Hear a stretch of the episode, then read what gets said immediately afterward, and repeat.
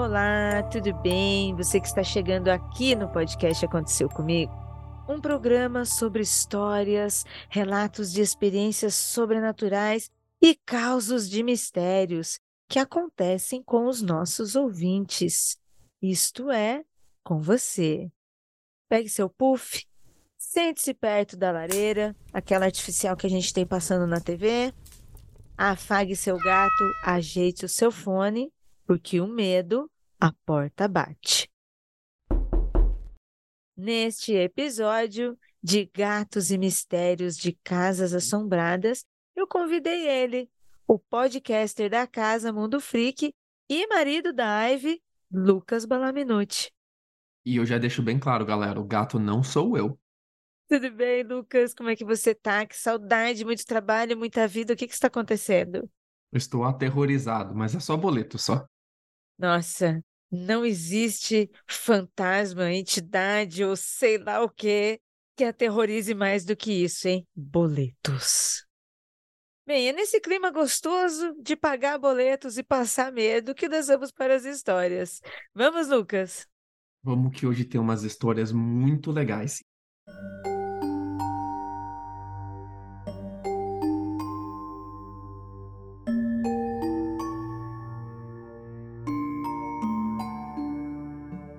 E a primeira se chama Tem Alguém Lá Fora. Olá, me chamo Ricardo e moro em Ponta Grossa, Paraná, desde 2014.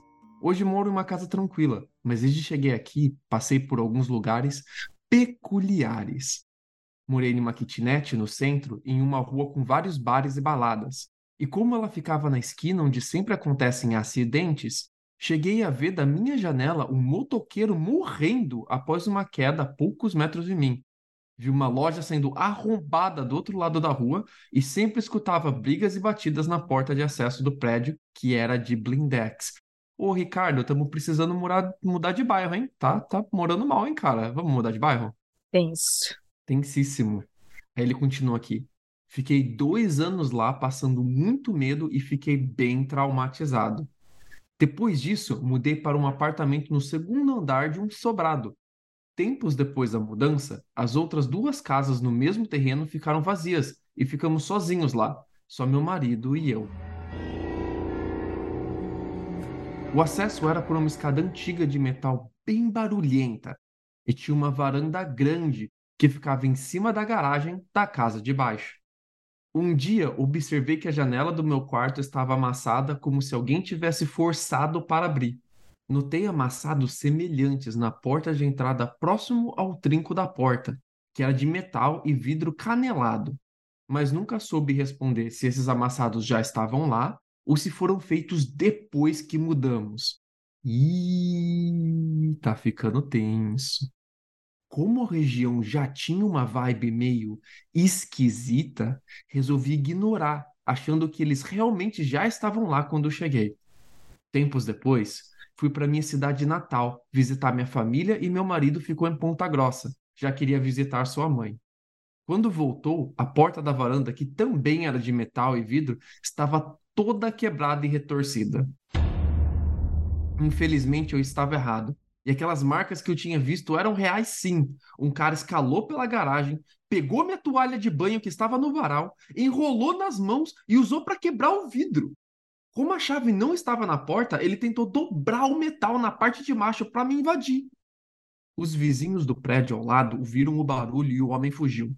Fiquei desesperado e fiz o proprietário trocar a porta e colocar barras de ferro nas duas portas de acesso.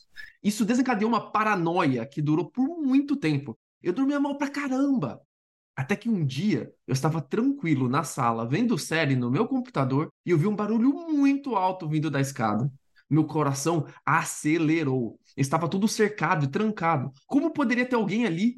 Eram barulhos estranhos e pesados, de socos, como se fossem dois homens e estivessem brigando. E se fosse, por que estariam brigando na minha casa? Não tinha luz no lado de fora e era um breu à noite, o que me deixava ainda mais temeroso.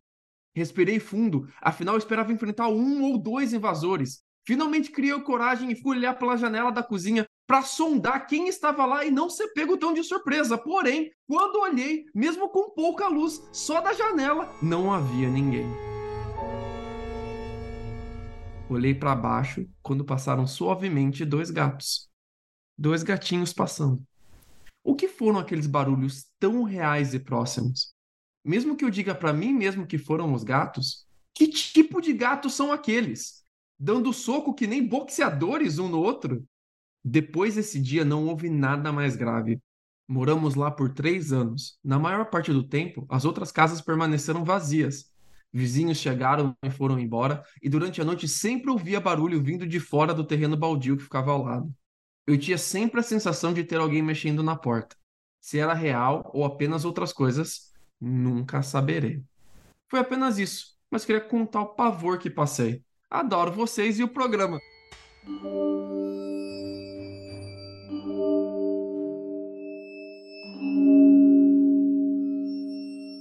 Ah, que fofo. Adoro as pessoas fofas assim. Passei um mal bocado, quase morri, mas adoro vocês e o programa. Eu estou apavorada com a sua narração, Lucas. Parabéns. Você me deixou ainda mais assustada do que eu já estava com essa história de tentativa de invasão. Mas, é, nossa, cara, o que você passou é sério demais, bicho. Você tem que. Olha, eu sei que mudar de lugar é complicado, não é uma parada fácil. É caro, às vezes uh, você não tem outra opção, você tá ali porque é a melhor opção que você tem mesmo, mas claramente tem alguém tentando invadir sua casa, cara. Eu ficaria realmente preocupado, assim. Tipo, não é uma parada tranquila, assim, de lidar. E você vai ficar paranoico mesmo. Porque até casa velha, né? Qualquer ranger, qualquer barulhinho, o vento bateu, o metal rangeu, você vai ficar totalmente paranoico, cara. Assustador.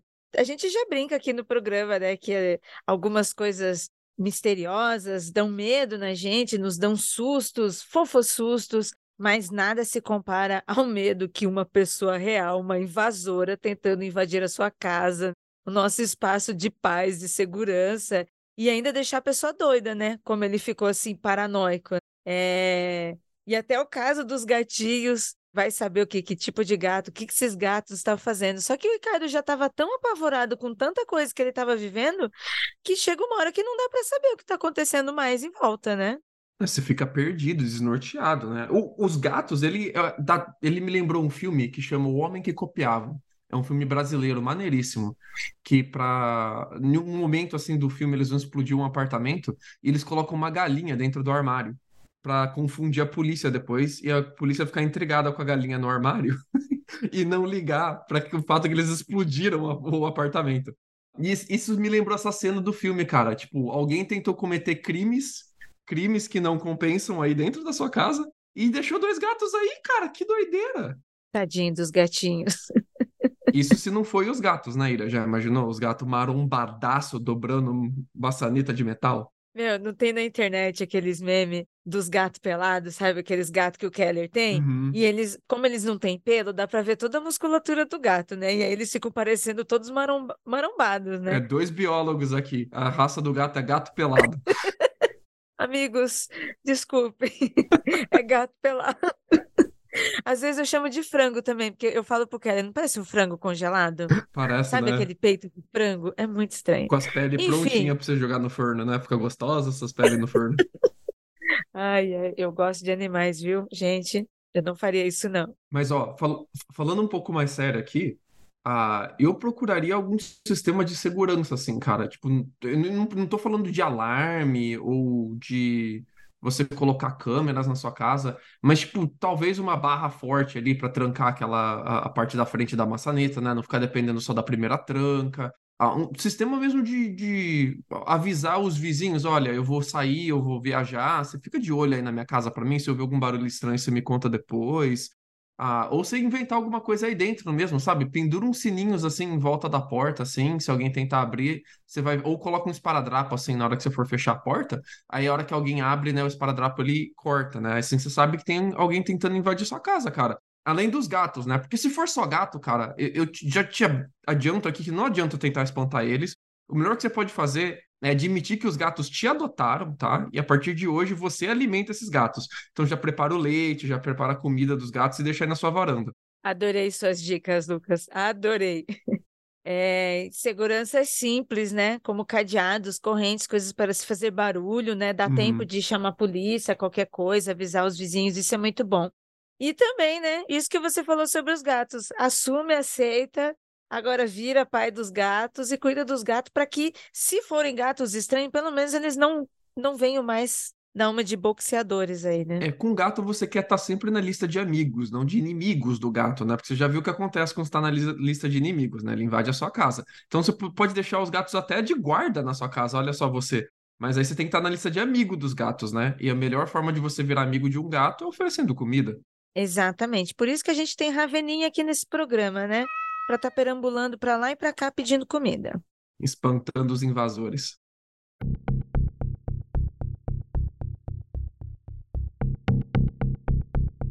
Quer ouvir a sua história aqui no podcast? Envie seu relato para contato@mundofreak.com.br e no campo de assunto o título da história.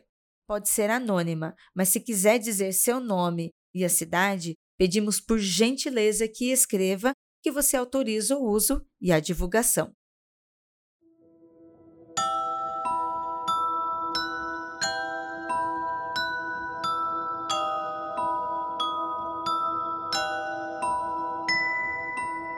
Vamos então para a segunda história. Eu vou ler aqui uma história que se chama Eu Vi o Diabo na Área. Olá, pessoal do Mundo Freak. Sou Lucas e moro no Ceará, em Calcaia. Eu e minha mãe e duas irmãs mais velhas morávamos todos juntos, até elas casarem e minha mãe ceder por um tempo o nosso apartamento para a mais velha das duas irmãs morar, pagando o aluguel para nós. Então fomos morar em uma das casas que pertenciam a uma senhora que é da nossa igreja.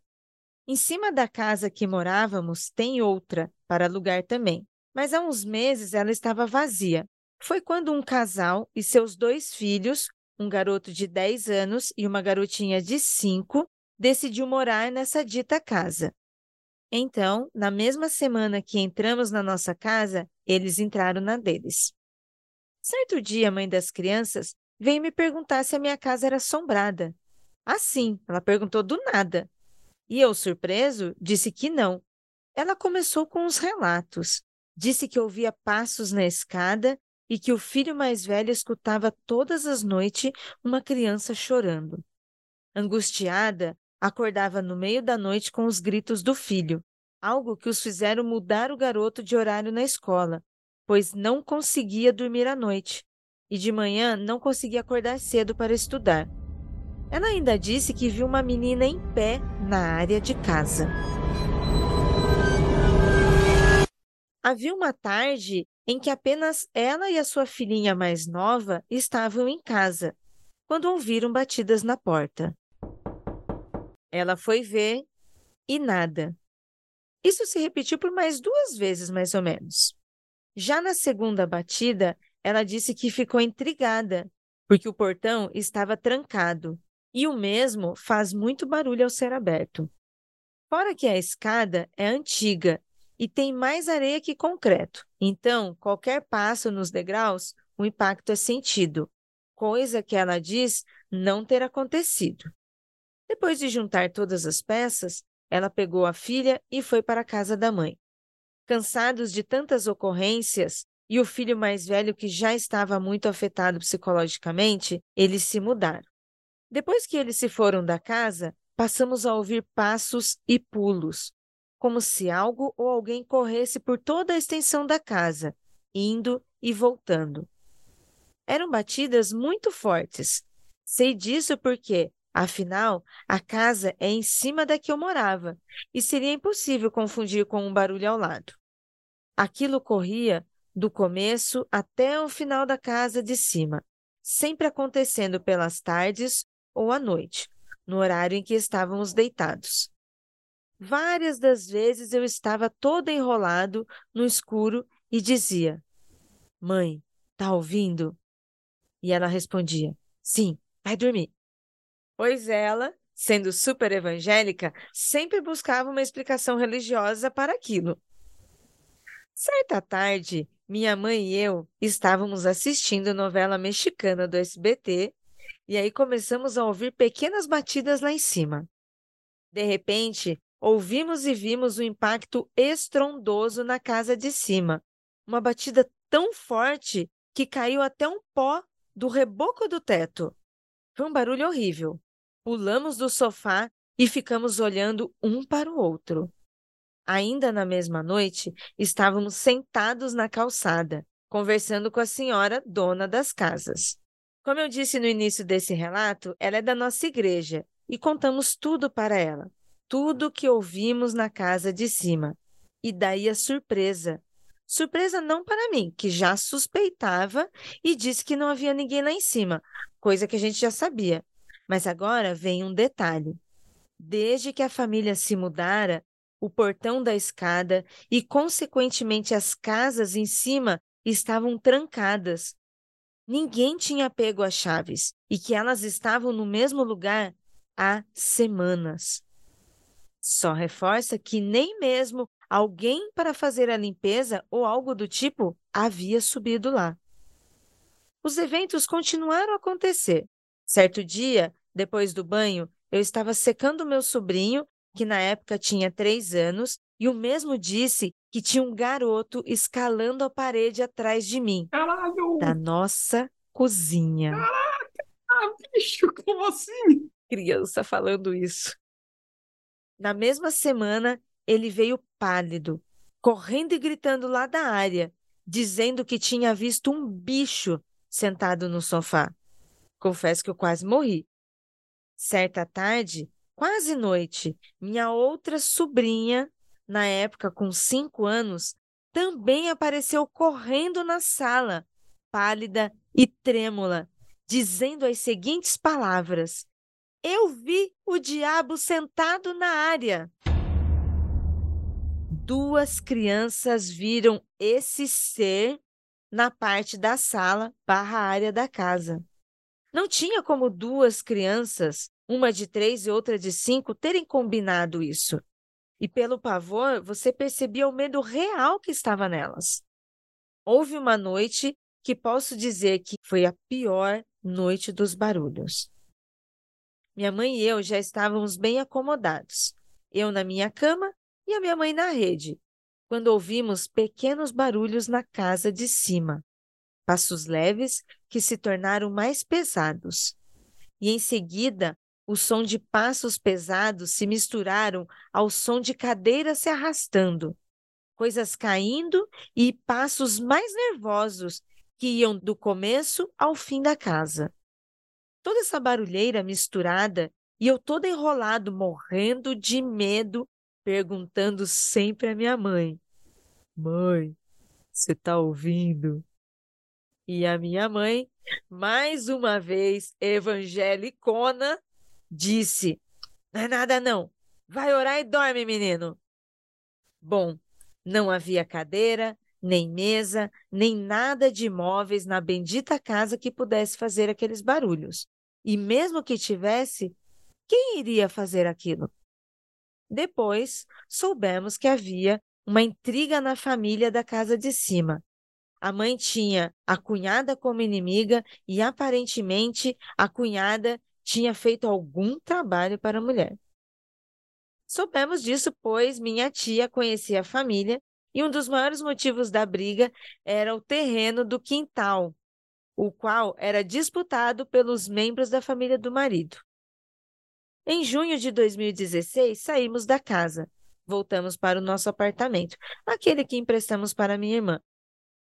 Ainda hoje, as casas de cima estão desocupadas.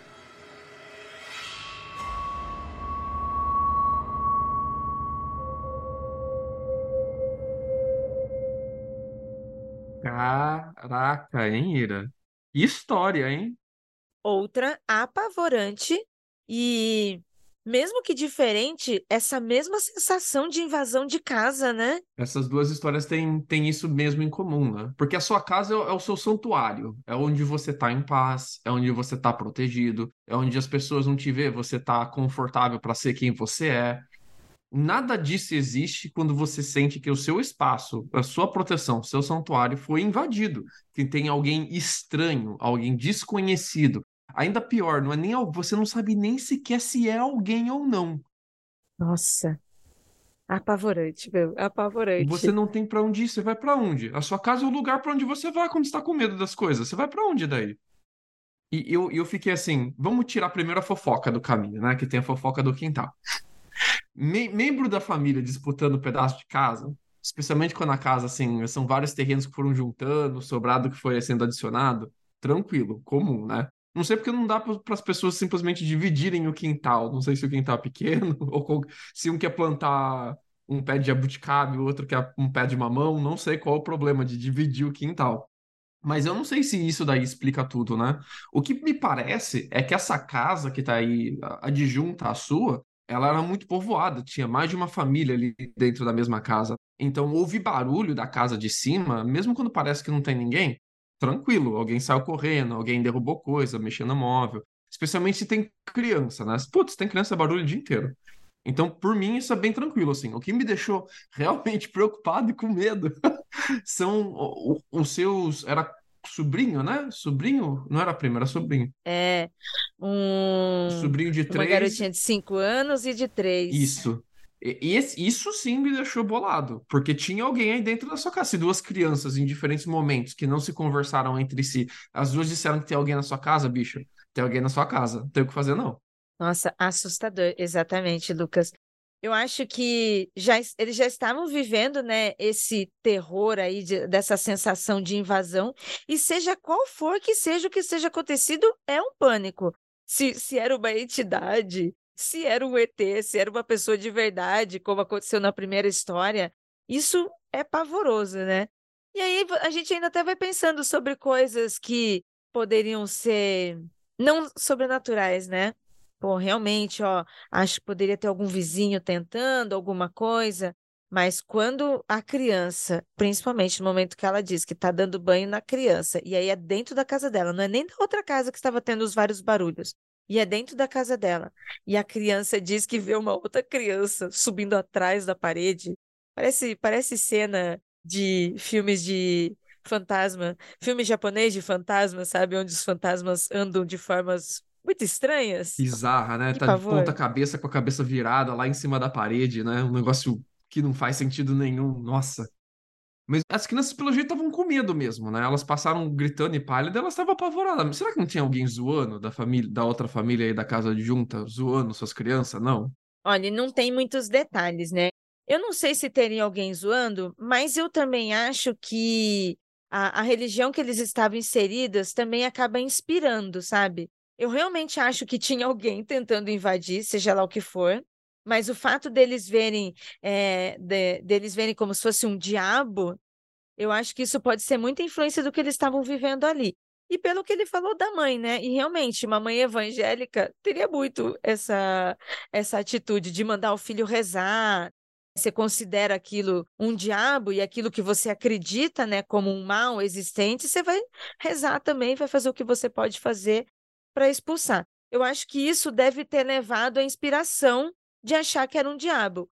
O que não tira também, porque na hora que você falou agora, Lucas, e eu ouvi você falando, isso me deu arrepio.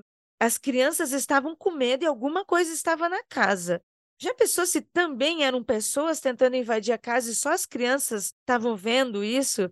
E os adultos não estavam vendo o, o mais absurdo e assustador que fica. Se a casa de cima tem acesso à sua de algum jeito que você não sabe, né? Tem que descobrir isso aí, cara. Porque você tem criança em casa as crianças não estão seguras.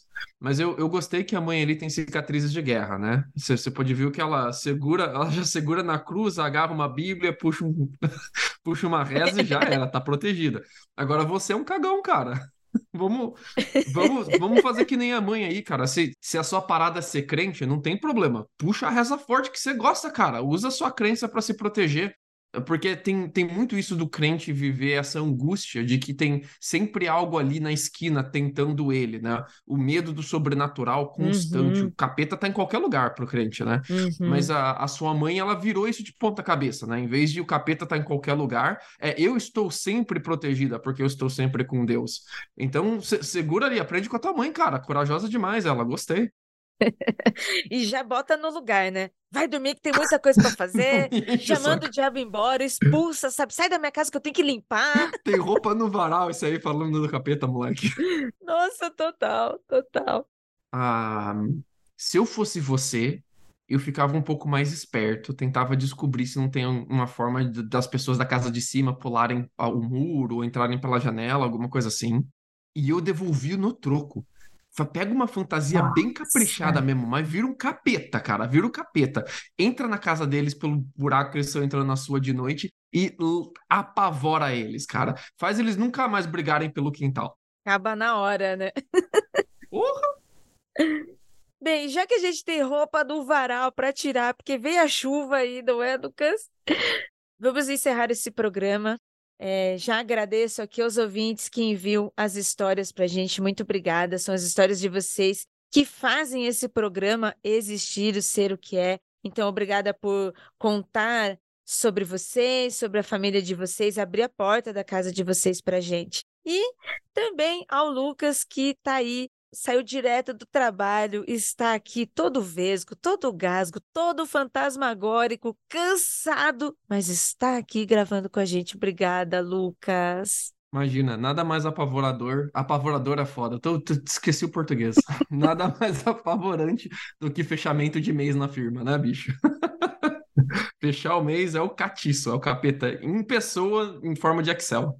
Lucas, e para quem quer conseguir te encontrar na internet ainda, porque tá difícil, Lucas saiu do Twitter, mas onde é que as pessoas acham você agora, Lucas? Sobrou o Instagram, né? A última rede aí, o bastião da, da minha presença online. O meu Instagram é Lucas Balabinuti, tudo junto, vocês podem ir lá me adicionar. Eu não posto nada, mas às vezes eu posto alguma coisa. Eu tô sumindo da, das redes sociais, sumindo de todos os lugares. Eu vou morar em uma, em uma cabana no pé da montanha, longe da sociedade. Eu vou virar o Una Bomber. Na pobre, nossa. E virar um fantasma aqui nessa internet, né? As pessoas vão procurar, cadê o Lucas? Quem era o Lucas? Vira lenda, sabe? Lucas. Você quer seguir alguém legal? Segue a Ira. A Ira tem uns posts maneiríssimos no Instagram, tá sempre gerando conteúdo, tem story, tem tudo lá no, no perfil da Ira. Vai lá, segue a Ira que ela é foda. Estamos aí tentando engajar, né? Difícil. Ouvinte, obrigada por ficar até aqui, obrigada pelo seu play. Se você gostou desse programa, indique para mais pessoas e nos acompanhe nas redes sociais, porque vem muita coisa aí esse ano, viu? 2023, muitas novidades.